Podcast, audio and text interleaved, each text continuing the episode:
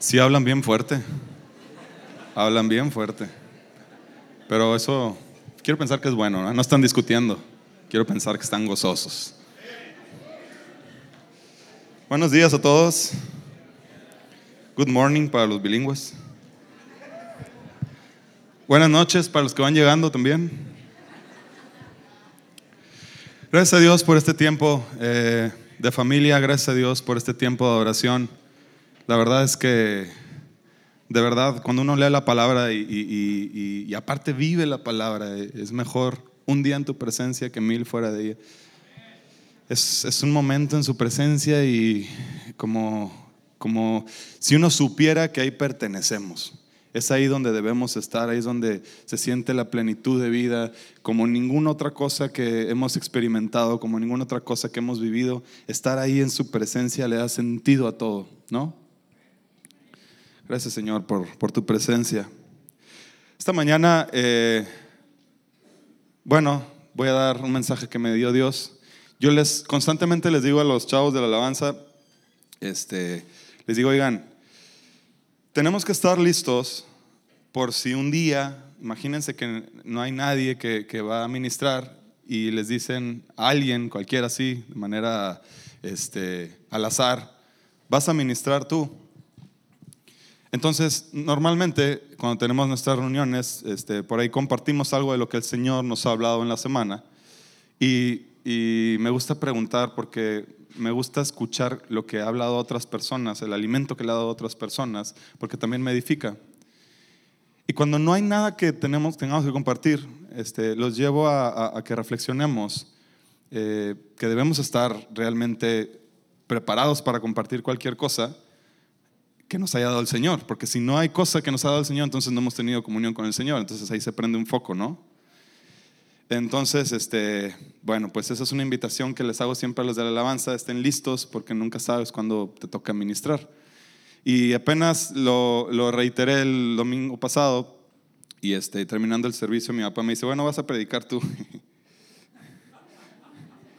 dije, bueno, no, eso es de llamado, ¿no? Eso es, de, eso es otra cosa. Pero la verdad es que eh, sí, sí les, sí les este, confieso, hermanos, que les doy gracias a Dios porque aunque no, no me considero una persona que, tiene así como esta habilidad como otras personas, sí de verdad creo que siempre todos, cada uno de nosotros, en, diferentes momentos y en diferentes espacios, tenemos algo que compartir, algo que, Dios nos ha dado, porque Dios es rico, es abundante en lo que cuando nosotros tenemos comunión con Él, eh, Él nos da. Y si nada más empezamos a pensar, a meditar, tomamos el tiempo para decir, bueno, ¿qué me ha dado el Señor esta semana? Siempre va a haber una palabra de vida y una palabra de aliento, ¿no? ¿Sí? Bueno, entonces esta, esta palabra viene del Señor y gracias Señor, porque en esta mañana, mi Dios, tú estás preparando los corazones, Señor Jesús. Yo conozco, Señor, que no hay palabra humana, Señor, que llegue a lo más profundo del corazón, que llegue a, un a una convicción, Señor, que, pueda cambiar de manera radical, Jesús, nuestras vidas. Solamente tu palabra, Jesús. Tu palabra, Señor, que es luz, tu palabra que nos da dirección, Señor. Y estamos aquí deseosos, hambrientos de ti, mi Dios, para escucharte hablar, Jesús. Gracias porque este alimento es rico, mi Dios, y nos da vida.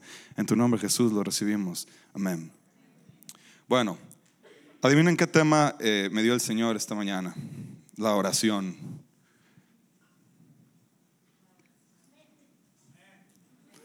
Bueno, todos van a decir, ah, ese ya me la sé, el que sigue, ¿no? Pero bueno, vamos a ver qué, tan, qué, tan, qué tal estamos en este tema de la oración. Todo comienza en, en, en, mi reflexión, comienza en donde me pongo a pensar, eh, ¿cuál es el propósito de orar? Porque eventualmente yo me vi este, en algún momento preguntándome a mí mismo, eh, ¿cuál es la diferencia entre la adoración, por ejemplo, el momento que acabamos de tener ahorita, y la oración? ¿Es, igual? ¿Es diferente? ¿La esencia? ¿Qué, es lo que cambia?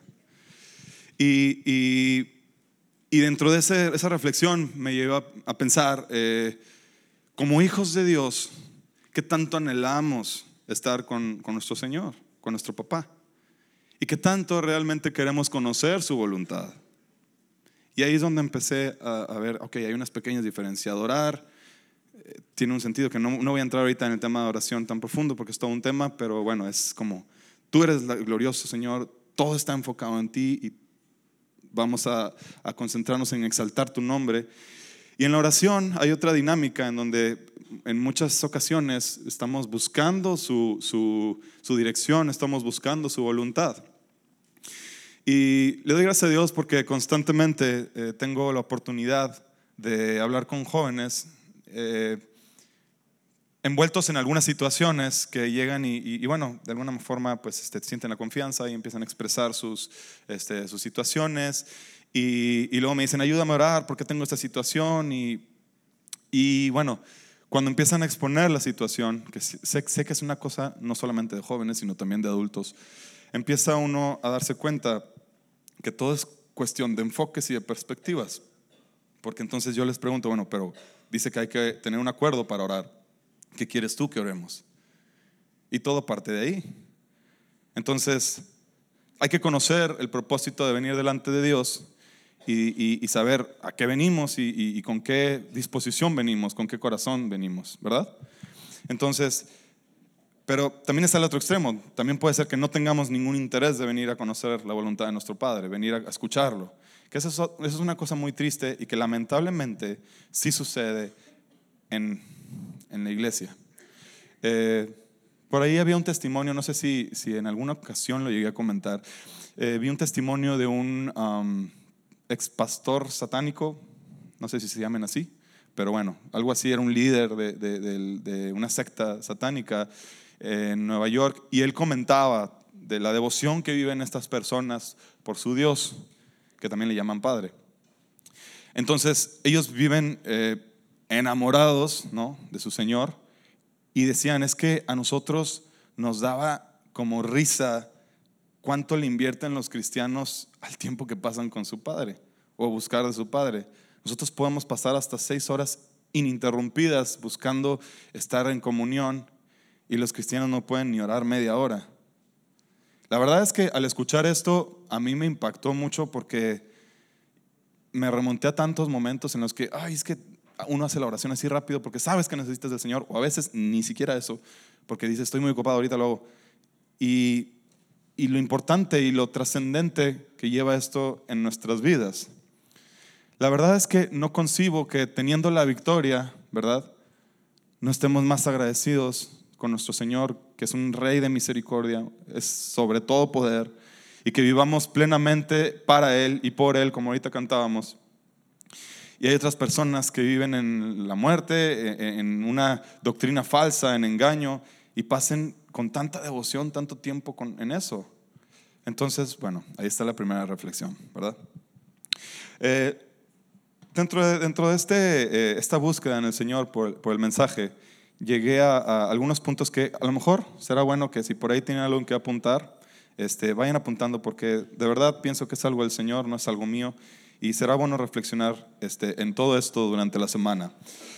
Los propósitos de la oración, eh, algunos de los propósitos es adoración, comunión, agradecimiento, conocimiento de la voluntad de Dios, o sea, dirección, consejo, peticiones, intercesión, entre otros. Ahí va otra vez. Adoración, comunión, agradecimiento, conocimiento, la voluntad de Dios, dirección, consejo. Comunión, agradecimiento, conocimiento de la voluntad de Dios o búsqueda de la voluntad de Dios, o sea, dirección, consejo. Peticiones, e intercesión. Cópiele ahí al de, al de al lado que si no alcanzaron. Ahora, para valorar eso que tenemos, esta comunión con el Señor que tenemos, vamos, vamos a ir un poquito más para atrás. Eh, la oración en el Antiguo Testamento. A mí, a mí siempre me ha dado mucha curiosidad, eh, porque lo que hoy conocemos para los que fueron abiertos ya nuestros ojos, para los que ya nos fue dada la luz y la vida. Hoy conocemos un tipo de relación con el Señor que es la que está guiada por el Espíritu Santo dentro de nosotros. Pero ¿cómo era la oración antes cuando no estaba el Espíritu en nosotros? Bueno, en, los que estaban antes, yo no estaba. Eh, entonces me puse a leer un poco eh, en, algunas, este, como algunos ejemplos del, Antiguo Testamento. Por ejemplo, en, este, dice, en el Antiguo Testamento consistía en invocar en el nombre del Señor. Era como para llegar a invocar el nombre del Señor. En Génesis 4:26 dice, nació Enos, hijo de Set, y dice la palabra, entonces el hombre comenzó a invocar el nombre del Señor. En Génesis 12:8 aparece el Señor Abraham, aparece el Señor Abraham y le habla de la tierra prometida. Y Abraham edifica un altar para invocar el nombre del Señor. Ahora, se relacionaba también con el sacrificio. Es bien importante entender, o sea, el origen de todas estas cosas porque nos hace valorar lo que hoy tenemos. Eh, hemos hablado, no, sé si recuerdan, en el aniversario se habló del sacerdocio y del, sacrificio y todo lo que implicaba venir delante de la presencia del Señor. Eh, se requería de un sacrificio. Para invocar el nombre del Señor, este, acudían al altar. Podemos ver ahí en Génesis 13, 4. También sugiere la unión de la voluntad del que ora con la de Dios y el abandono de la sumisión del yo a Dios. Es una de las cosas que tenemos que tener al venir delante de Dios. Me queda claro que no podemos establecer un orden eh, eh, como concretar de cómo orar, o sea, decir, como vamos a hacer unas reglas y, va a ser de esta manera en la que tenemos que orar y el contenido tiene que ser así, así, así. Pero podemos encontrar la esencia de la oración. La oración eh, como comunión era muy distinta en el Antiguo Testamento, porque eh, solo hablaba algunos, y bueno, los demás, por ejemplo, cuando hablaba a los profetas, los demás escuchaban a Dios a través de los profetas. Entonces, hasta cierto punto era una relación, bueno, no hasta cierto punto, era una relación externa, conocían de Dios, conocían a Dios, Dios se manifestaba a través de sus maravillas, hacía milagros que hoy decimos, wow, me hubiera gustado estar ahí cuando se abrió el mar y, entre otras cosas tumbaron los muros nada más dando vueltas a, una ciudad y pasaban cosas porque Dios se revelaba como el Dios verdadero. Entonces se revelaba como ese Dios, se revelaba como el Dios de justicia, eh, les dio la, ley, les dio eh, lo que implicaba eh, la ley también de, de, cuando uno falta la ley. el Señor mostró su voluntad, mostró su voluntad a través de la ley y también cómo podríamos llegar a estar junto con Él eh, a través de sacrificios, necesitamos ser lavados y nos enseñó tantas cosas eh, que hoy en día damos así como por hecho, de que ya están, ¿no? Yo, llego, oro, me pongo a pedirle, ay Señor, este, y así rapidito y ya, listo. Pero es algo tan valioso, es un tesoro tan, tan precioso que necesitamos tomarnos el tiempo y decir, a ver, ¿cómo era antes? ¿Cómo lo tengo ahora? ¿Qué privilegio tengo hoy? Eh, y recordando que como Dios es un Dios justo y que nos va a juzgar al final de las cosas, recordemos que nosotros también vamos a ser juzgados de acuerdo al tiempo en el que vivimos, el tiempo de la gracia, ¿verdad? La, gente tenía que ejercer la fe a su forma distinta en, en el Antiguo Testamento y de acuerdo también a otras experiencias. Entonces, hoy tenemos que vivir plenamente agradecidos con el Señor, porque el Señor está en nosotros, puso su espíritu en nosotros. El Señor Jesús lo reveló antes de, antes de irse, dijo, es conveniente que yo me vaya, porque va a estar, venir el consolador, el Espíritu de Dios, vivo, todopoderoso, de lo alto, en ustedes. Y eso me trae ahora a la oración de hoy en día, eh, nuestra oración. Eh, lo, primero, lo primero que me puso el Señor a reflexionar en este, y, no solamente en esta semana, sino realmente cuando a veces me encuentro eh, orando de una forma equivocada, porque se puede orar de manera equivocada, ¿no? Ahorita les voy a decir por qué. ¿Cuánto pesa el alma y cuánto pesa las palabras dirigidas por el Espíritu? Y es aquí donde eh, pienso yo que está la clave en realmente conectarnos con el Señor. Porque miren, no está mal desahogarnos en el alma. Por ahí este, también me acuerdo que, pues, en algunas ocasiones este, la gente se desahoga y dice, es que yo, es, y está bien, que, que incluso eh, muchas veces yo sé que estoy desahogándome y que no estoy, estoy hablando nada más de mí, de mí, de mí, de mí, porque necesito desahogarme con el Señor, pero sé que en algún momento el alma tiene que parar. O sea, es como un desahogo, pero no es, no es una cosa que, que se quede solamente ahí. Y no está mal desahogar el alma, porque Dios sí nos escucha, pero ¿cómo queremos que sea esta relación? ¿Queremos que sea una relación donde nada más estemos hablando nosotros, donde nada más estemos desahogándonos nosotros, o habrá un momento en el que, a ver, ya quiero escucharte a ti, porque yo no soy el que tiene las palabras de vida, tú eres el que tiene las palabras de vida. ¿Hablamos más nosotros o habla más Dios? Algunos factores involucrados en, una oración, eh, yo evalué mi propia oración, cada quien podrá evaluar ahí este, sus, sus propias formas. Dios, Dios se encarga de revelarnos estas cosas. Cuando nosotros venimos con la disposición, venimos delante del Señor y venimos, Señor, a ver, muéstrame en un espejo cómo soy yo, qué tengo, con qué intenciones vengo. Porque saben que muchas veces ni siquiera nosotros mismos nos damos cuenta con qué intenciones venimos. Entonces necesitamos incluso venir, Señor, antes de siquiera empezar a hablar, muéstrame eh, con qué corazón vengo, qué intenciones tengo. Dice, engañoso es el corazón y, eh, es perverso y, nos perdemos en esos, en esos deseos. Están las peticiones personales, los deseos, los sentimientos, las cuestiones emotivas, las interpretaciones personales de la palabra, porque por ahí yo decía que se puede equivocar uno al orar. Bueno, es que también uno puede tener un entendimiento este, de algunas cosas que necesita madurar el entendimiento, necesitamos entender algunas cosas y podamos ir aprendiendo y podamos ir dando nuestros tropiezos y levantándonos. Eh, muchas veces tiene el entendimiento humano dentro de la oración, pero no el de Dios. Eh, las aflicciones, las necesidades, y, este, y todas estas cosas, cuando yo las, las comparo con, con, por ejemplo, vamos si analizamos los salmos, ¿no? Eh, hablábamos que ahorita que el Espíritu no estaba en, nosotros antes, y bueno, el Espíritu antes descendía, visitaba y estaba sobre el pueblo de Dios. Eh, así que leemos que, por ejemplo, un salmo, empieza el salmista quejándose. Ustedes los reto que lean todos los salmos y encuentren más o menos como las dinámicas de los salmos. En un salmo, y, me acuerdo porque una vez este, un joven me, me, lo debatió, me dijo, es que tú dices que no, no debe haber este, el alma en, en, la oración, pero a ver, mira cómo David, y mira, fíjate, también se quejaba y también decía, sí, pero también fíjate cómo acababa. O sea, uno, uno puede desahogarse, uno puede llegar, ¿no? y decir, Señor, es que estoy afligido, es que Señor, estoy angustiado. El mismo Señor Jesús expresó en su oración su angustia. Incluso su, pues, su carne llegó a hablar, ¿no? Pues es que si se puede pasar esta copa, más adelantito voy a hablar de eso. Eh, y en los salmos vemos que es, evidente que hay un hombre conociendo que en Dios podía refugiarse y que encontraría aliento y vida. Sin embargo, esto no descarta este, que, permanecía en, este en, el alma.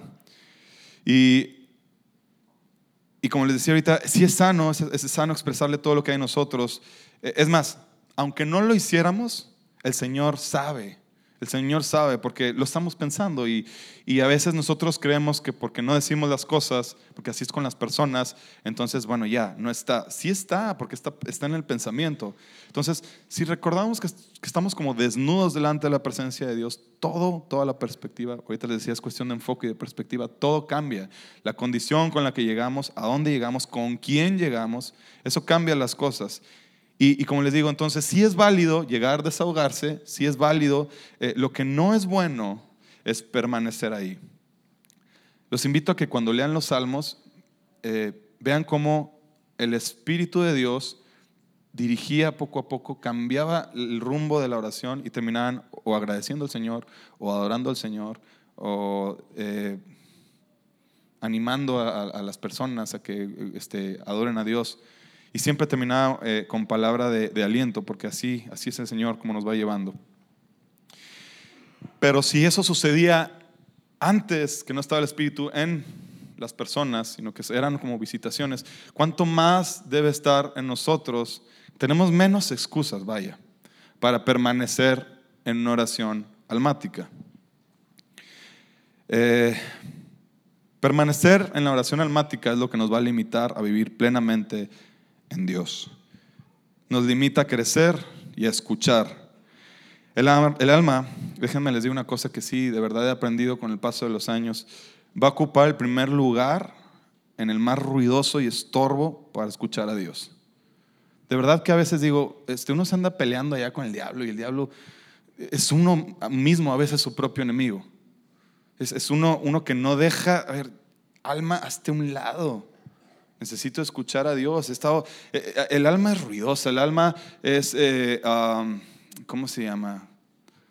Como esta relación tóxica, posesiva, de repente como que es inmadura, el alma es, el alma, y, gracias a Dios porque Él es amante de nuestras almas, ¿verdad? Él, él tiene tanta paciencia con nosotros, nos ama y vino por nosotros. Gracias, Señor. Eh, entonces, la conclusión está en, este punto es, o escuchamos a nuestra alma o escuchamos a Dios. Si Dios está hablando este mensaje, hermanos, eh, Él tiene el deseo de estar en comunión con nosotros, de verdad. Entonces, a mí me gusta hacer eh, algunos exámenes personales, ¿no? Eh, eventualmente hago unos ejercicios ahí medio curiosones que este, me gusta imaginarme escenarios, me gusta poner las cosas en la balanza delante de Dios, ¿verdad? Para que Él me examine y, ver, pues, qué puedo cambiar el rumbo, qué necesito cambiar, qué necesito dejar de hacer, qué necesito empezar a hacer. Y, este no es la excepción. Eh, les quiero dar algunos ejemplos, por ejemplo, de oraciones. Yo me he sentido, antes de que empiecen a sentirse señalados, yo me he sentido como cada uno de estos ejemplos. Por ejemplo, eh, cuando hemos venido delante del Señor, como, eh, como el buen jefe, ¿no? que tiene eh, un aumento que darle a su empleado y lo llama. Pasa, José, pasa. ¿Se acuerdan de la hora? Entonces, el empleado llega, o sea, yo, Llego y, no, es que jefe, es que no, es que te prometo que yo tenía otra intención y fallé porque, y es que, y se queda así, es que ni siquiera te iba a decir eso. Te iba a dar un aumento y el otro ya anda soltando la sopa de todo lo que hizo mal, ahora ya no te doy nada. nada, Dios lo sabe todo. Entonces, en las banalidades nos perdemos de las riquezas porque estamos hablando, llegamos ya predispuestos, empezamos a hablar y, y necesitamos estar quietos, estamos, estamos estar quietos. Está, por ejemplo, la oración del cabezón. Es, por ejemplo, esa relación de un, de, un joven que entra, por ejemplo, en, una relación un yugo desigual. ¡Punk! Me pegó a mí la pedrada hace tiempo.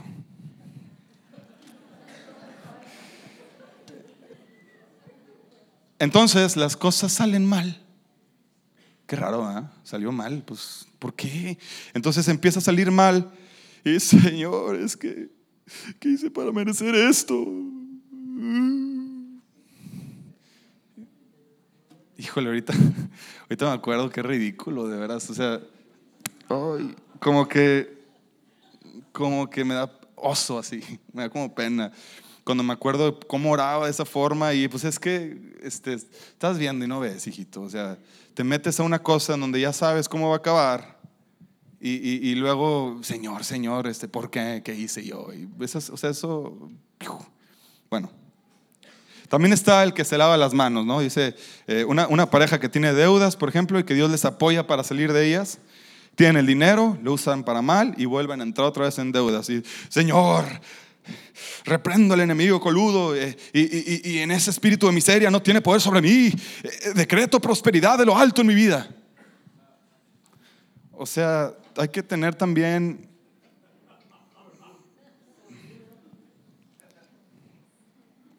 el de la fe distorsionada también. Este es bien común. Fíjense, por ejemplo, un hombre que tiene así unos deseos grandes de tener un carro este, del año y, como prioridad sobre todo. Y entonces se pone bien bíblico y dice, todo lo puedo en Cristo que me fortalece.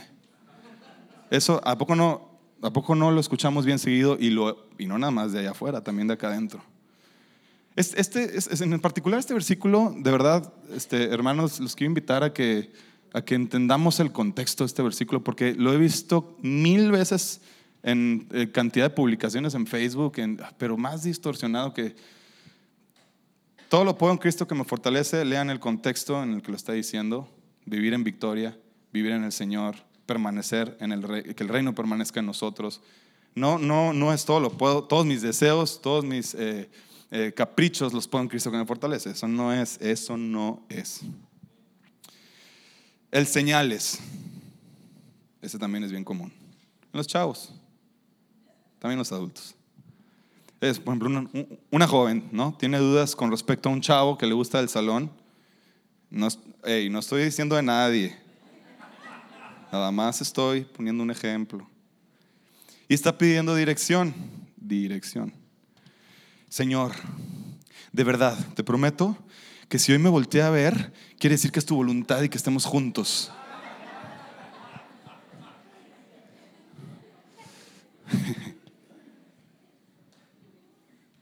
y a veces, de verdad, a veces, en todo el día no la volteé a ver, no, ahora sí mañana. Hasta en esas cosas. Si no sentiste que estás en ninguna de estas oraciones, este, sí, seguramente sí has hecho este. El, Señor, te gracias por los alimentos, bendice los que nunca nos faltan en el nombre del Señor Jesús, amén. El Corintios, ¿no? O el protocolo de call center. Padre nuestro que estás en los cielos, santificado sea tu nombre y bla, bla, bla, bla, bla, bla, bla. ¿Les ha pasado que hablan a un call center y les explica uno el problema y no están escuchando nada, vuelven a repetir el mismo protocolo y, a ver, Señor, escúchame, llevo tres horas explicándote y sigues contestándome las mismas cosas. Así estamos, de verdad, así estamos con Dios muchas veces. Nos cae bien gordo cuando nos las hacen a nosotros, pero nosotros la aplicamos mucho más eh, veces de lo que imaginamos. Luego hay unos más espirituales, el dame, Señor, quiero más de ti. Quisiera tener más ganas de orar y leer la Biblia. Quítame esta flojerota, te reprendo espíritu de pereza. Y la verdad es que, de verdad, de verdad, de verdad, sí conozco muchas oraciones así, en, las que uno está esperando que el Señor haga las cosas que ya nos llamó a que nosotros hiciéramos. ¿Cuántas veces, cuántas veces de verdad eh, tenemos, sabemos que tenemos el poder porque Dios nos lo ha dado. Ahora sí, Cristo, todo lo puedo en Cristo que me fortalece. De decidir hacer las cosas como Cristo dice que hagamos las cosas y no las hacemos y con una oración mágica, porque así es como muchas veces pensamos que funciona la oración, queremos que las cosas cambien. Cambia tú. Pues el Señor ya te dio el poder. Luego también, de verdad, muchas veces, y ese sí me pasa, yo ahí sí digo amén, Perdón, Señor, pero estamos como Dory. ¿Sí vieron la de Nemo? Señor, este, que, ay, mira la serie. Y le ponemos y, ay, no, no, no, este Señor, este, te pido que lo en el celular y, hey, es bien importante a veces aislarnos, no por hacerlo como tipo religión, sino porque de verdad, de verdad hay muchos distractores, en, el enemigo es bien sutil. No, a veces es descarado, pero y nosotros le hacemos caso. Entonces necesitamos, hay momentos en los que, a ver, tú, tú, tú y todas estas cosas las voy a dejar a un lado porque necesito estar con mi Señor. Quiero estar con mi papá. Es este, es como desear, desear estar con, bueno, yo, yo amo estar con mi papá. Eh,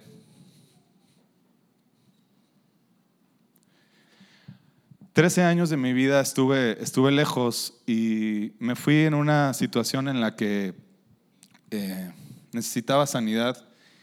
La verdad es que eh, viajaba mucho y, en muchas ocasiones cuando estaba en, los viajes, estaba en los aviones, tenía la sensación de que si se caía el avión y me moría, nunca, iba, nunca hubiera arreglado algunas cosas que había arreglado con mi papá. Le doy tantas gracias a Dios que ahora que regresé, eh, hace aproximadamente tres años, me permitió sanar tantas cosas y, y ahora cada vez que puedo, quiero estar con mi papá. Es como, fueron 13 años que no, que no aproveché a mi papá. Y, y, no me hubiera gustado haberlo perdido en esta temporada. Y la verdad es que doy tantas gracias a Dios que hoy tengo ese privilegio de estar con Él y eh, lo busco porque lo amo, me, me, gusta estar con Él. Y, y necesitamos ser así con nuestro papá del cielo. Porque, ¿cómo puede uno expresar el amor de hijo si, si está uno ausente? Si ni siquiera le interesa. Por ejemplo, yo no es que, no es que eh, yo ya soy un hombre eh, adulto y no es que mi papá me diga todo en qué hacer las cosas, pero sí busco su consejo. Pues quiero escucharlo, ¿no? De repente hay algo que necesito hacer y le digo, no solamente escucharte, sino te voy a pedir que ores, me ayudes a orar porque necesito dirección de Dios. Y, pero siento una necesidad de venir con mi papá y, de contarle las cosas. Porque eh, le doy gracias a Dios porque hay una relación, porque hay, un, hay una amistad, hay eh, una conexión entre él y yo. Algo que nos hace, eh, nos une. ¿no? A lo mejor, bueno, digamos, la sangre, pues sí, Cristo Jesús dio su sangre por nosotros. Y, que y no estar unidos al Señor no estar como deseosos de, Señor, bueno, y, todo esto, digo, ya empecé, ya caminé este proyecto, ya llevo dos años y alguna vez te pregunté, te pregunté qué es lo que tú querías. Voy a comprar esta casa, ya llevo dos años endeudados y ni siquiera me tomé el tiempo de decir, Señor, era, era por aquí. Empecé un, un, trabajo, me cambié de trabajo, o renuncié, o no sé, digo, una relación, por ejemplo emocional, llevas tres años con esa pareja y le preguntaste al Señor, a tu papá, a ver, ¿tú qué opinas, papá? ¿Qué opinas? ¿Saben por qué no preguntamos muchas veces? Porque tenemos miedo de que Él nos diga que no. Pero les digo, ¿qué es eso? Pesa más el alma. Y ahí es donde hay que parar la antena, porque si te pesa más el alma, entonces atenta a las consecuencias de las decisiones del alma.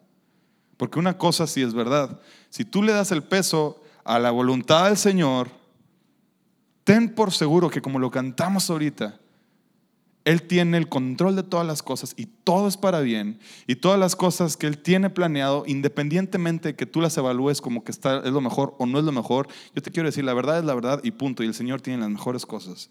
Siempre. Todo lo que el Señor hace es perfecto. Su voluntad, dice su palabra, es buena, agradable y perfecta. Aunque tú digas que no, aunque a ti no te parezca, no está pidiendo tu opinión. El Señor tiene la mejor voluntad, tiene la voluntad perfecta. Entonces, ¿por qué habrías de buscar el consejo en tus propios deseos o en tu alma? Nos falta conocer a Dios, ¿no? Nos falta, decíamos el sábado pasado, nos falta enamorarnos de Dios. Entonces, buscarlo así como, como nuestro papá, porque somos sus hijos. Podemos venir con confianza delante del Señor, papá. A ver, yo quiero esto. Y de verdad, de verdad, digo, ya hablamos ahorita, es mi alma hablando, esto es lo que quiero. Este es mi deseo. Tú ya lo conoces antes de que yo venga delante de ti. Tú ya sabías que te iba a pedir esto. Pero ¿sabes por qué vengo? Porque quiero quiero hablar contigo. Y te lo quiero expresar porque a ti te gusta, te gusta que yo venga y te exprese, así como seguramente, yo no soy papá, pero seguramente eh, este, a los papás les gusta que vengan sus hijos y, les platiquen sus cosas. A mí me gusta que mis hermanos y mis hermanos chiquitos también aquí, este, en mi familia en Cristo, me gusta que me platiquen, no por chisme, ¿eh? de verdad, sino porque me gusta estar al pendiente de ellos. Porque los amo, así. Digo, no tengo hijos, les digo, y, tengo sobrinos que, este, pues uno habla con ellos y, a Sofi le digo, no te gustan los niños todavía, ¿verdad? Tú ponte a jugar con las Barbies, Sofi. Esas cosas no son. ¿eh? Lo principal en, en una oración esto, esto me lo reiteró el Señor en muchas ocasiones en, esta semana, es que Dios se glorifique. Un medidor de la oración es conocer cuánto glorificamos a Dios con cada cosa que expresamos. No se trata ni de ti ni de mí, se trata de Dios. El timón del barco es su palabra. La palabra es Cristo vivo. Y Cristo nos dirige en la oración, el Espíritu Santo. Renunciar a las voces de nuestros deseos para escuchar lo que Él tiene que decir. Aquí hay una similitud, por ejemplo, con la adoración. Es lo que yo les preguntaba al principio. ¿Hay, ¿Hay diferencias? Sí, hay diferencias, pero también hay similitudes. La oración siempre debe tener la esencia de la adoración. ¿Y cuál es esa esencia? En el boletín de la semana pasada me llamó la atención un concepto que me encantó. Eh, la esencia de la adoración es enfocarnos en Dios. Así. No eres tú, no soy yo. Está bien el desahogo, está bien que gracias. Incluso saben que yo iría más profundo. Eh, estamos agradecidos por lo que el Señor hizo en nosotros y le glorificamos por ello y le adoramos por ello. Pero sobre todas esas cosas aún, nuestra oración hacia Él debe ser por quién es Él. les voy a decir por qué. Porque muchas veces lo otro es motivado por, ay, es que gracias Señor por, los, por el agradecimiento.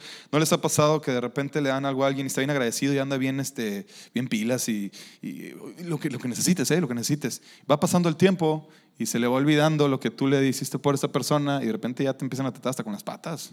Oye, perdón, con los pies. Entonces, muchas veces nosotros así actuamos porque eh, empieza a entrar eh, el, estado de ánimo y hoy no tengo ganas. Y es que no es que tengas ganas. Dios hoy sigue siendo el mismo Dios soberano con el que, que adorabas ayer con tantas ganas y sigue siendo digno de adoración. Ese es básicamente eso. O sea, no se trata de nosotros. El enfoque es en Dios. El propósito de la oración es estar conectado con Dios. Y dice su palabra que Él es el Espíritu, que Él es Espíritu y que debemos adorarlo en espíritu y en verdad. No hay forma de agradar a Dios en la carne. La carne no es agradable para Dios. Eh, el aroma no es fragante. Mm, quiero dar un ejemplo, pero... Por ejemplo, mi, mi, gatita, voy a hablar de mi gatita, porque no quiero que luego alguien piense que estoy hablando. Este, pues hay momentos en los que ya necesita un baño, ¿no? De repente, ¿verdad, Ya está pestosita. Entonces, ella es una, una, una gatita muy cariñosa eh, y, y, llega y siempre está haciendo cariñitos y se pone y hace así. Pero hay este, ocasiones en las que, ay, Marilyn, ya necesitas un baño. Te amo mucho y, y, sí, este, me dan ganas de acariciarte, pero nada, una bañadita. Entonces, yo a veces así siento que cuando llegamos en nuestra carne, el Señor es amoroso, es, nos, nos recibe, pero es, es que necesitas este, dejar un ratito la carne porque ese aroma no es, no es olor fragante, no es un aroma agradable. Entonces, salte tantito, salte tantito de eso, lávate con mi espíritu. El filtro es Jesús y a través de Él venimos delante del Señor. Solo es a través de estar conectados con Cristo Jesús. Si nuestra oración no tiene un enfoque de adoración, es muy probable que se concentre en nosotros y no en Dios. Y el propósito de venir delante de Dios a orar es para menguar nosotros, para que Él crezca. Si esto no está sucediendo, nuestra oración no está siendo efectiva. El problema principal radica en entender que no se trata de nosotros. Eso nos quedó ya claro, ¿verdad? No se trata de nosotros. No se trata de nosotros. Y aunque no nos guste escucharlo, cambia el enfoque. Revisa cómo estás orando porque te hace bien de verdad. El Señor nos da esta palabra no para hacernos así sentir incómodos, porque el alma se incomoda, eso sí, les aseguro. A lo mejor ahorita estamos muy este, receptivos todos, pero cuando nos digan esto en un momento en el que estamos, es que yo quiero, quiero, quiero, porque así es el alma, y te salen con ese piquete y órale, cala y, molesta, y ahorita no, ahorita sí. Entonces, eh, el Señor está hablando esto para estar en comunión, en cercanía, en intimidad con nosotros. Eh, voy a retomar el ejemplo de mi gatita, ya que estoy en eso. Ahorita mencionaba yo que el problema principal eh, radica en entender que no se trata de nosotros. Les voy a platicar así rápido de eh, una cosa que Dios es increíble, cómo nos habla a través de las cosas. ¿Se acuerdan cuando les hablé de mi jardín? ¿Cómo me hablaban con el pasto? Bueno, ahora me habló como a través de un gato. Entonces, eh, resulta que mi gatita era una, yo la adopté, era una, una, gatita que estaba en la calle, ¿no? Yo ni quería animales porque yo vivía solo y apenas me alcanzaba para comer. Yo a mí me decía, mi mamá siempre me dijo que te mantenga el gobierno, porque yo como mucho. Entonces, aparte tener que estar cuidando a otro y dándole a comer, no me llamaba mucho la atención. A menos cuando vivía solo, ahorita sí me llama la atención, amor.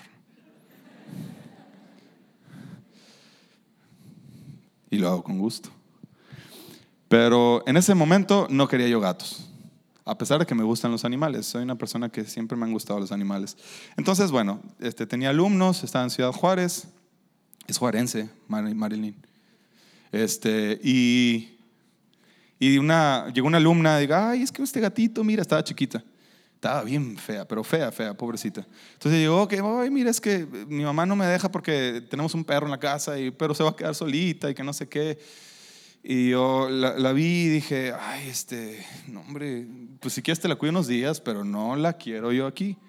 Entonces digo, sí, sí, sí, compartimos. Ah, ok. Bueno, yo le puse Ey, así se llama mi gata. Ey. ¿Por qué? Porque está fácil, corto y Ey. Entonces así le puse yo. Pero luego llegó ella con que es que se llama Marilyn. Entonces, bueno, se llama Ey Marilyn. De verdad, así se llama, ¿verdad, amor? Hey Marilyn, cuando me enojo. Este, entonces, hey Marilyn vive, vivía conmigo este, desde chiquita y me acuerdo que el primer, la primera noche, este, pues llegó y dije, ¿qué este animal? ¿Qué onda? ¿No tendrá pulgas? Pero de verdad que yo estaba pasando un momento de mucha soledad y no me importó. Dije, bueno, a ver, este, vente, hasta la dejé de dormir en mi cuarto, nada más que como me agarró en curva, dije, no tengo ni tierra ni nada, este animal se va a venir orinando aquí en mi cama. Entonces me aseguré de llevarle a la cocina y le puse tierra de unas plantas que tenía yo ahí. Este, y le puse así la cabeza, vas a orinar aquí, por favor, aquí. Y yo así, hombre de fe, este, me fui a dormir y le dejé la puerta abierta, entonces ya cuando me iba a dormir dije, no, déjame otra vez, le digo, entonces me la llevé otra vez, aquí, ¿ok? Entonces ya me regreso. Y en la mañana que me despierto así, luego, luego ay, habrá orinado. Y, me fui así y veía que estaba la tierra mojada. Y yo, ¡ay, qué padre! Sí orinó en la tierra. Este, entonces empecé a educar a mi gatita con mucho cariño. Este, me empecé a encariñar de ella hasta que me dio el primer arañazo en mis muebles. Entonces tuve que inventar una varita para el gatito. Una varita así delgadita, no creen que, no creen que me pasé de lanza. Fue una, pero sí recibía su barazo todas las veces. Se subía al comedor, este, y luego lo más curioso de todo es que ella sabía cuando hacía mal. Pero amor, todavía sabe. Porque hace una travesura y se va corriendo y va y se esconde. Y por favor. Entonces, bien que sabe. Entonces, bueno, la fui educando, la fui educando, la fui educando. Y yo, este, pues daba las clases en, mi casa, allá cuando tenía mis alumnos. Entonces llegaban los alumnos y algunos, algunos alumnos me decían, ay, es que a mí los gatos... Y a mí de repente, pues ya uno está encariñado, pues a mí mm, no me gusta tampoco que tú digas eso. Este, me lo tomaba personal. No, pero hay, gente que no le gustan los gatos y Dios los bendiga. Este, entonces, llegaban así, como que no, que no sé qué. Le dije, es que hey, Marilyn es diferente. E, ella es, es, de verdad, es, es, diferente esa gatita. Y yo trataba de convencerlos y poco a poco ellos se iban dando cuenta que esta gatita este, era diferente, sí, sí era diferente, eh, es diferente. Entonces se iban encariñando y, bueno, al final, para no ser el cuento largo, ya todo el mundo que conoce a Marilyn dice, ay, qué bonita gatita, y ay, qué bonita, hasta mi abuelita, que no le gustan nada los gatos. Entonces, eh, mi papá, ahorita que me acuerdo, ¿te acuerdas cuando llegamos? Ah, bueno, tú no estabas. Entonces llegué con, con Marilyn y en la casa, y mi papá así, y un día lo voy viendo tirado en el suelo, así con Mario en ese costado. Pues se ganó el cariño de todos, el de mi mamá también. Entonces, de repente sucedió algo en mí que como que me empecé a enorgullecer de que así es que así la eduqué yo. Y empecé a pensar que eh, ella le caía bien a la gente por cómo la había educado yo. Así somos. Luego, luego llevándonos así, queriéndonos llevar el crédito, la gloria, así, yo, yo fui. Y, este, y un día me acuerdo, hace poquito, que no me acuerdo qué, barrabasada hizo que me empezó a caer bien gordo. Y, y la regañé, no es santa regañiza, porque aparte yo vine enojado por otra cosa. Y no, no estaba de humor para sus cosas. Y la regañé, le gritoné bien horrible y todo. Entonces, pues ya, me desahogué yo. Y cuando llego a mi cuarto, ya después de un ratito, llegó ella y se acurrucó. Y me conmovió tanto. Y el Señor ahí me mostró, dije, es que la gente no la, o sea, no la ama a ella por lo que tú hiciste. Ella es así, o sea, ella es, así es ella. Y, y, ella, pues sí, porque es así, se enamora de ella porque cómo es ella, no por lo que yo había hecho. No se trata de mí, se trata de ella. O sea, la gente la ve a ella. Y yo decía, pues Señor, ¿por qué me estás, como que algo me mueve esto, como que tiene algo, algo, un mensaje que tú me quieres decir que tiene que ver, es un gato. Y de repente empecé a ver por ejemplo, Dios estaba tratando unas cosas de, mi vida y, también empecé a ver, muchas veces también así es Dani, mi esposa, fácil de amar, este, y luego a un nivel más profundo el Señor me empezó a llevar a Él. Yo en mis oraciones muchas veces estoy eh, olvidando que que estoy donde estoy, que tengo lo que tengo por, porque Dios así lo quiso. No porque yo haya hecho absolutamente nada. Y Dios es fácil de amar porque cuando tú conoces al Señor y, empieza a revelarte su esencia, y dices que ¿quién no puede amarte a ti, Señor? De verdad, ¿quién no puede amarte a ti? Me lo enseñaste a través de un gato, pero, pero la esencia del mensaje de Dios es profundo, no importa a través de qué me lo haya, me lo haya mostrado. El Señor se revela y al final te das cuenta que no importa en qué ministerio sirvas, no importa qué tantos talentos tengas, cómo, cómo hagas tus cosas, al final del día el Señor es el Señor por quien es Él y Él se da a glorificar porque Él es el que merece toda la gloria como cantábamos ahorita. ¿Por qué no habría de estar así en mis oraciones? ¿Por qué, me desvío en las atenciones de mi mente en empezar a enfocarme en mí? No se trata de mí, se trata de ti, Señor. Siempre se ha tratado de ti. Todavía ni nacía y ya estabas pensando tú en nuestra redención. ¿Quién hace eso? Hay una canción es un ejemplo de una oración que quiero, que quiero compartir, porque a mí esto me lo habló el Señor hace tiempo. Yo me acuerdo que eh, de los primeros encuentros de misericordia, cuando me topé con la misericordia del Señor, una de las cosas que me impactaba más era que, Señor, ¿quién soy yo?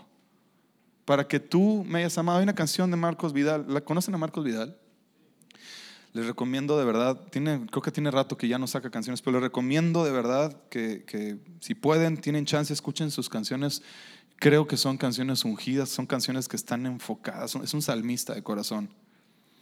Pero hay una canción con la que yo me sentía, siento, esta canción ahorita eh, les voy a decir por qué siento que está como incompleta. Es una cosa que a mí el Señor me, fue revelando poco a poco. Eh, les voy a leer la letra, dice, no sé cómo, pero tengo esperanza, no sé cómo, pero sé que soy feliz. He tratado tantas veces de encontrar una razón que justifique el amor, el porqué de tanto amor. No sé cómo, pero sé que soy distinto. No sé cómo, pero Él me transformó. Y no fue mi propio esfuerzo lo que me hizo ver la luz, fue su sangre derramada en la cruz. Y luego el coro dice, otra vez ante ti en humilde oración. Ni siquiera me contestes, solo mírame, Señor. Ya no sé qué pensar, no sé cómo expresar el temor y el asombro que hay en mí. Todavía no lo sé. No me has dicho aún qué fue lo que viste en mí para quererme. Y es que no entiendo la razón de tanto amor derrochado. ¿Quién soy yo para que tú me hayas amado? Y esta canción me tocaba porque yo la sentía desde lo más profundo de mi corazón. Y yo en mis oraciones juntaba la esencia de, esta, de, esta, de este canto y, mi oración es que ¿quién soy yo? ¿quién soy yo? ¿quién soy yo? Y en un momento en donde, como ahorita les daba el ejemplo, donde callas tantito el alma, ¿quieres saber quién soy yo? Cuando tú le haces preguntas a Dios, ¿quieres saber la respuesta? ¿Sí O sea, sí es algo así que queremos saber, porque la verdad, la verdad, ahorita estamos hablando de ser sinceros con nosotros mismos. Llegamos con el Señor, le hacemos nuestras preguntas, pero no queremos saber sus respuestas. Queremos escuchar lo que queremos escuchar. Entonces, yo me pregunto, ¿para qué venir con el Señor? ¿Para qué venir a la iglesia? Pues mejor entonces dejémonos de todo eso, si no vamos a vivir lo que Él quiere. ¿Para qué? Mejor, pues el domingo váyanse a comer barbacoa y levántense tarde. Y, o sea, no tiene sentido nada de lo que decimos que hacemos si al final del día no vivimos de acuerdo a, la búsqueda de la voluntad del Señor. Entonces, yo me pregunto, si llego con el Señor y le hago una pregunta, ¿quiero saber su respuesta? Sí quiero saber su respuesta, porque parece que no con mis actos. Parece que no con mis reacciones. Sí quiero saber tu respuesta, Señor. Bueno, y en esta pregunta a lo mejor no es algo que me conteste, que me, que me mueva el tapete a decir, ay, no quería escuchar eso. Al contrario, me sorprendió. ¿Quién soy yo, Señor, para que tú me hayas amado? Y él me respondió, no es quién eres tú, es quién soy yo. Hiciste la pregunta de manera equivocada. Es todo.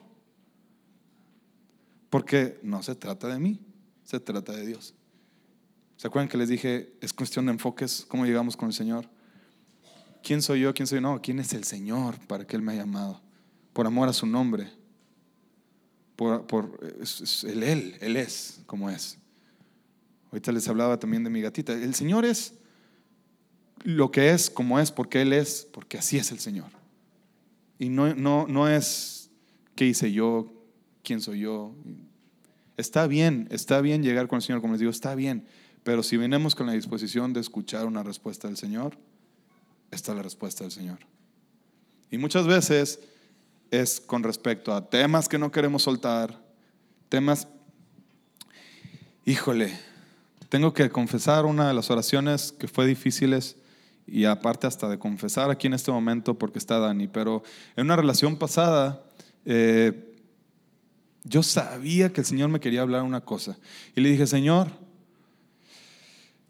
Va a ser difícil esto que te estoy pidiendo porque no es lo que quiero orar, pero lo voy a poner delante de ti porque sabes qué, yo he encontrado una y otra vez que si yo me equivoco y vengo a ti, tú rectificas el camino, Señor.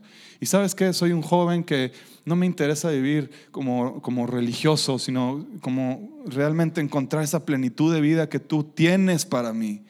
Y, tengo muchos errores, sí, me equivoco mucho y tengo muchas imperfecciones, como ahorita estoy en un error que yo estoy seguro, pero no sé cómo salir. Y vengo delante de ti, Señor, te digo, te voy a pedir, por favor, te voy a pedir, por favor, que de acuerdo a, buscar tu voluntad, si esta persona no es para mí, destroces esta relación de alguna forma en la que tú sabes cómo soy yo de necio y de cabezón. Sabes cómo soy yo que necesito así un zarandeo, pero sabroso. Entonces, necesito que me zarandees de una forma en la que yo pueda entender que no es, no es una petición que me nacía así con todos los deseos de, de que fuera respondida de esa forma, pero en lo profundo, en lo profundo de mi ser, yo quería vivir de acuerdo a su voluntad, independientemente de que eso eh, eh, pisoteara todos mis anhelos o el momento que estaba viviendo. Entonces lo puse así delante del Señor. ¿Y saben qué pasó? Pues lo destruyó de una manera horrible. Infidelidad y una cosa así espantosa que, ay, dije, Señor, te fuiste bien recio. No sabía ni lo que estaba pidiendo, pero le di gracias a Dios. Le di gracias a Dios porque yo sabía que ese no era el final. Yo sé que Dios tiene siempre un plan. Y les voy a decir otra cosa. No solamente quería que terminara, bueno, ya, ya pasó esto, ya entendí oh, lo que sigue. No, no, no, no, no, no, no, no. Era disfrutar ese momento. Porque otra cosa que el Señor me ha mostrado muchas ocasiones es que más importante que la salida, más importante que la resolución del problema está el proceso, está el estar conmigo en ese proceso, porque ahí está la riqueza. Ese proceso me va a llevar a, crecer, a madurar, a estar con Él íntimamente. Pues si todo sale así rápido, lo que sea, no, así no es. Entonces, ahora cada vez que, que de repente el Señor me permite ver que estoy en un proceso, a ver, Señor déjame disfrutar este momento porque aquí estás tú. Yo creo que aquí estás tú, Señor.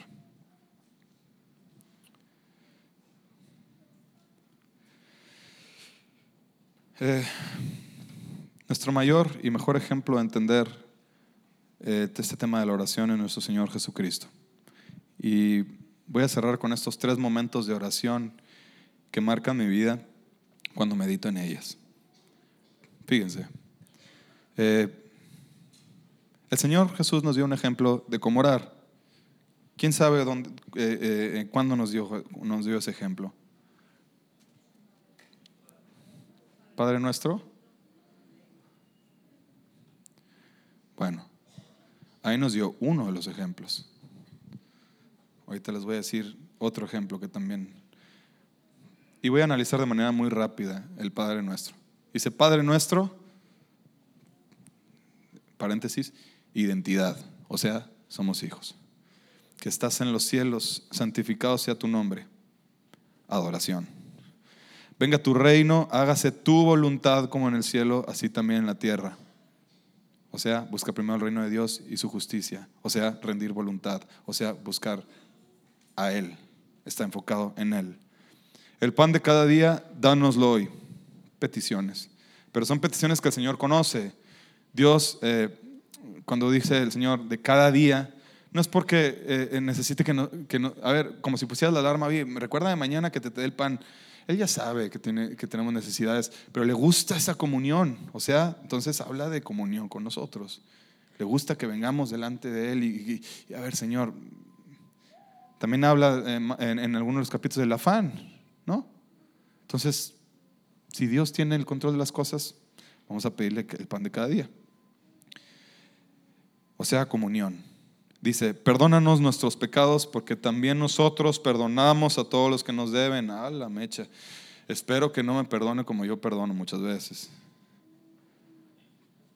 Entonces ahí de repente, uh, un patinón, déjame ver cómo ando perdonando yo, cómo andamos en el perdón. Pero de lo que habla el Señor es que quiere un cuerpo eh, sano, de lavarnos, de, de amarnos, porque eso fue el ejemplo que nos vino a dar el Señor. La semana pasada cantábamos un canto y si viniste para amarlos, yo también. Y creo que en la predicación eh, mi papá hizo una pregunta y sí es cierto. Se la bañó. Bueno, sí, es verdad. Y al final dice, y no nos metan en tentación, mas líbranos del mal. O sea, dependencia de Él, vida consagrada. Ahora, aquí voy a hacer una reflexión. Oramos para que el Señor nos saque de la tentación o no nos meta en tentación, y ahí andamos nosotros rascándole la tentación, buscándole ruido al chicharrón, como decía mi abuelita.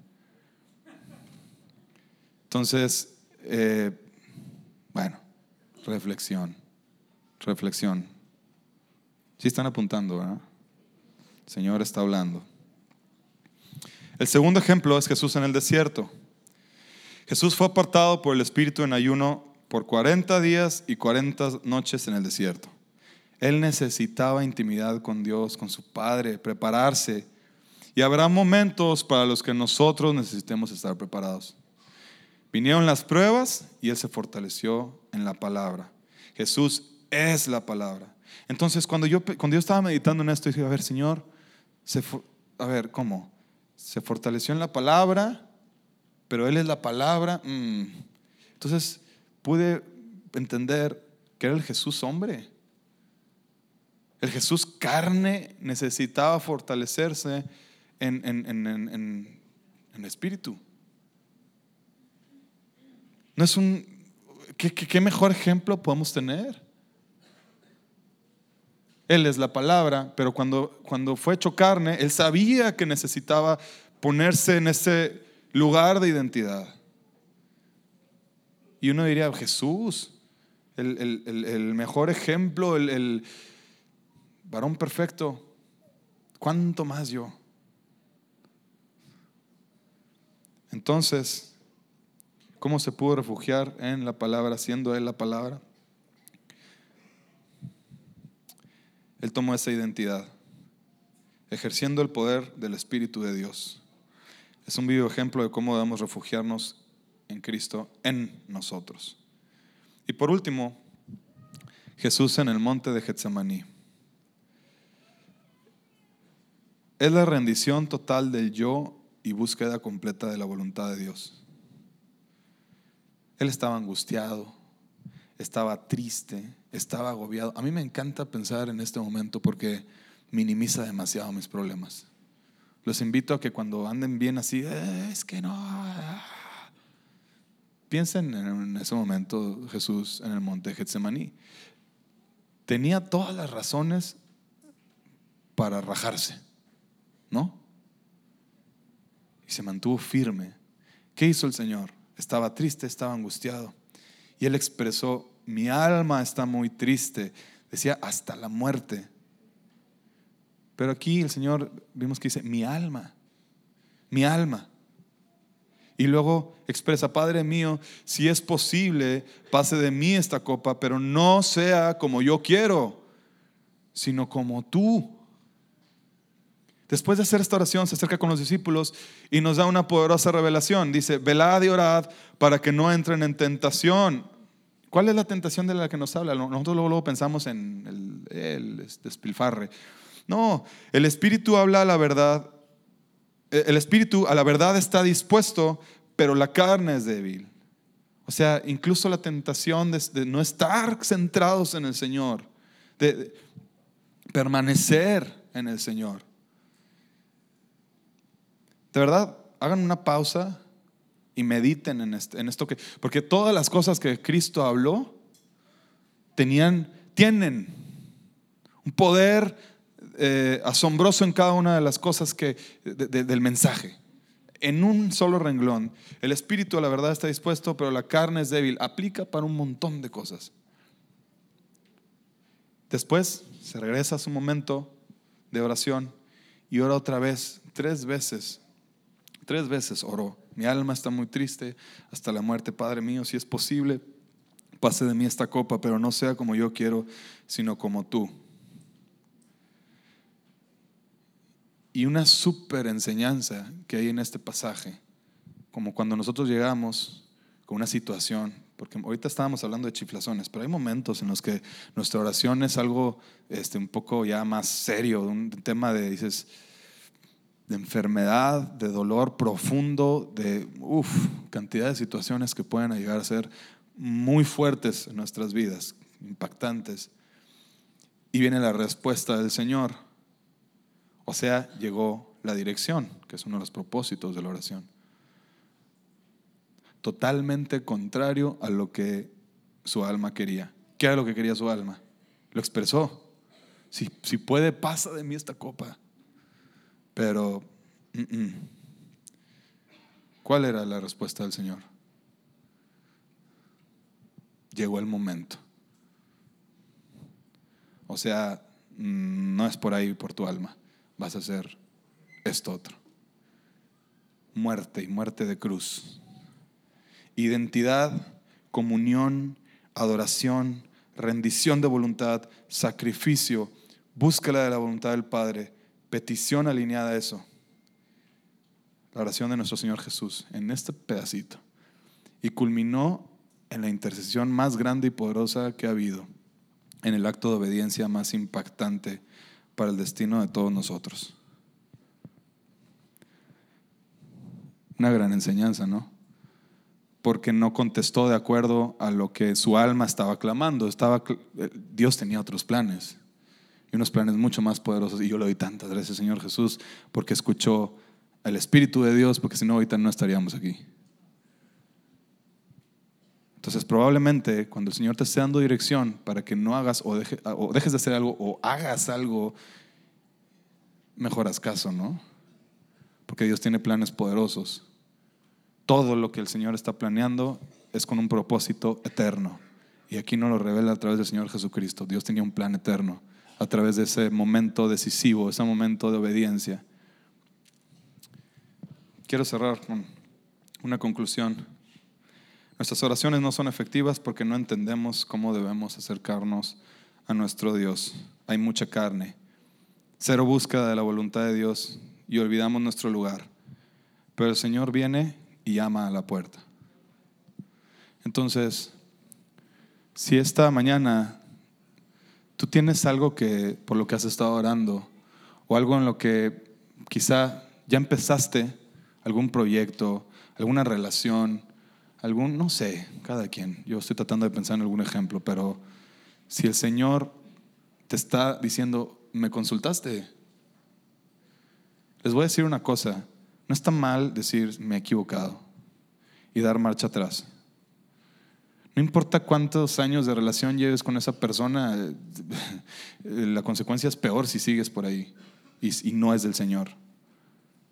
Proyectos, eh, endeudarse con un préstamo, no sé. Pienso que lo más sabio que podemos hacer, dice, dice su palabra al principio, la sabiduría es el temor al Señor. Es, comienza con ese temor de decir, yo no quiero dar un paso sin ti, Jesús y quiero tomar decisiones sabias, entonces necesito consultarte. Para los jóvenes que piensan que esto es una, ay, otra vez, este, la vida se pone, se va complicando. Y los adultos más grandes pueden confirmar eh, que cada vez uno va diciendo, ay, no, sí, te necesito, Señor, porque estos tambaleos están buenos y yo necesito una fortaleza, necesito algo en que agarrarme porque la barca se mueve. Nuestra esperanza está en Señor Jesús. Gracias Jesucristo porque tú te revelas, mi Dios, ante nosotros como un Dios protector, como un Dios proveedor, Jesús. Gracias porque tu Espíritu está con nosotros, Señor, todo el tiempo, así como tú nos has prometido, Señor, que estaría. Mi Rey, hemos te hemos declarado como nuestro Señor, pero no hemos actuado, Señor, de acuerdo a lo que nosotros decimos, Señor, que eres. Decimos que tú eres el Señor de nuestras vidas, pero queremos llevar las riendas nosotros, Señor. Pero vienes con ese toque de amor, de compasión, Señor, de misericordia, a hablarnos de una manera tan dulce y tan poderosa a la vez, Señor, que hoy queremos decirte, perdónanos, Padre. Yo no quiero caminar un día, Señor, sin conocer tu voluntad.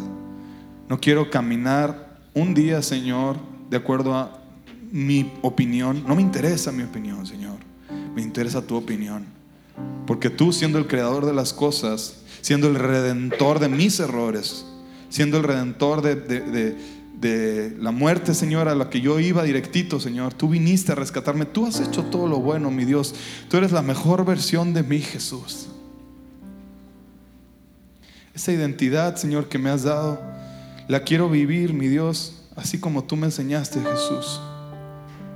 En ese momento, Señor, que trascendió por la eternidad, mi Rey, y que tenías en tu corazón siempre y que al sernos revelados, Señor, ese, ese profundo amor, Señor, y esa gracia que nos cure, que nos envuelve, mi Dios, hoy vivo enamorado de ti, mi Rey. Y aunque me he tropezado, aunque he caminado, Señor, en malas decisiones, tú eres un Dios de oportunidades, Señor. Eres un Dios que viene, llama a la puerta, que extiende sus brazos de misericordia y que extiende su gracia, Señor. Al que se perdió, Señor, lo buscas otra vez. Revélanos, Señor, tu dirección. Revélanos, Señor, cada palabra que necesitemos, mi Dios. Espíritu Santo, yo te pido que nos ayudes a callar las voces, Señor, en nuestros pensamientos, de nuestros deseos, porque eso no sirve. Lo único que sirve es tu dirección, tu luz. Lo único que me importa, Señor, es vivir de acuerdo a lo que tú quieres que yo viva, Señor. Tenga lo que yo quiera en mi alma o no lo tenga, Señor. La riqueza verdadera y la plenitud de vida eres tú, mi Rey. Que así sea, Señor, por el resto de mis días. Hoy para siempre, Señor, reconozco que tú eres mi Dios, quien guía mi vida, quien me sustenta, Señor. Y si estamos firmes es por ti y por tu gracia. Glorifícate, Señor. Amén.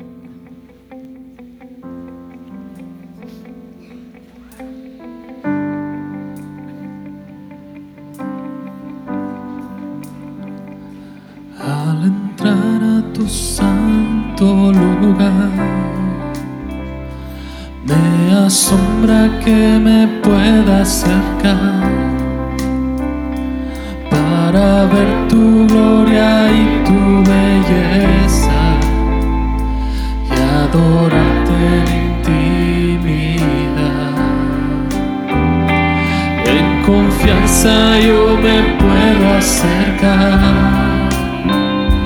De tu mesa quiero participar todo lo que puedo hacer es mostrarme y con mis labios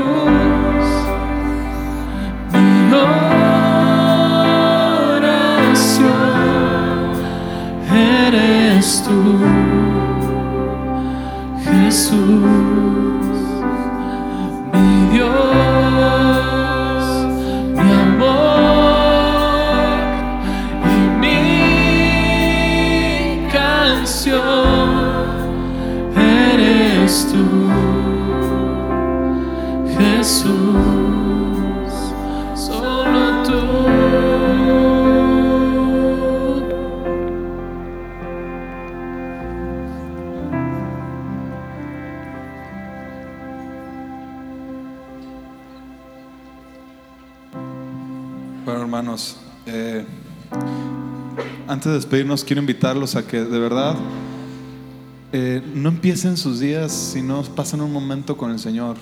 A veces empezamos tan rápido el día que no nos tomamos el tiempo de decir, Señor, a ver, a ver, a ver, a ver.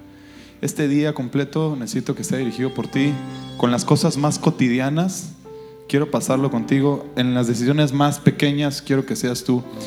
Vívanlo, experimentenlo, porque saben que como adultos tenemos que transmitírselo a nuestros jóvenes. No podemos eh, pedirles que ellos hagan algo que no les damos el ejemplo. Entonces, les invito a que como familias tengan un tiempo también para orar, dedíquenle tiempo al Señor, porque el Señor nos ha dedicado todo esto que acabamos de cantar. Entonces, gracias Señor por ello. Que tengan bonita semana. Dios los bendiga.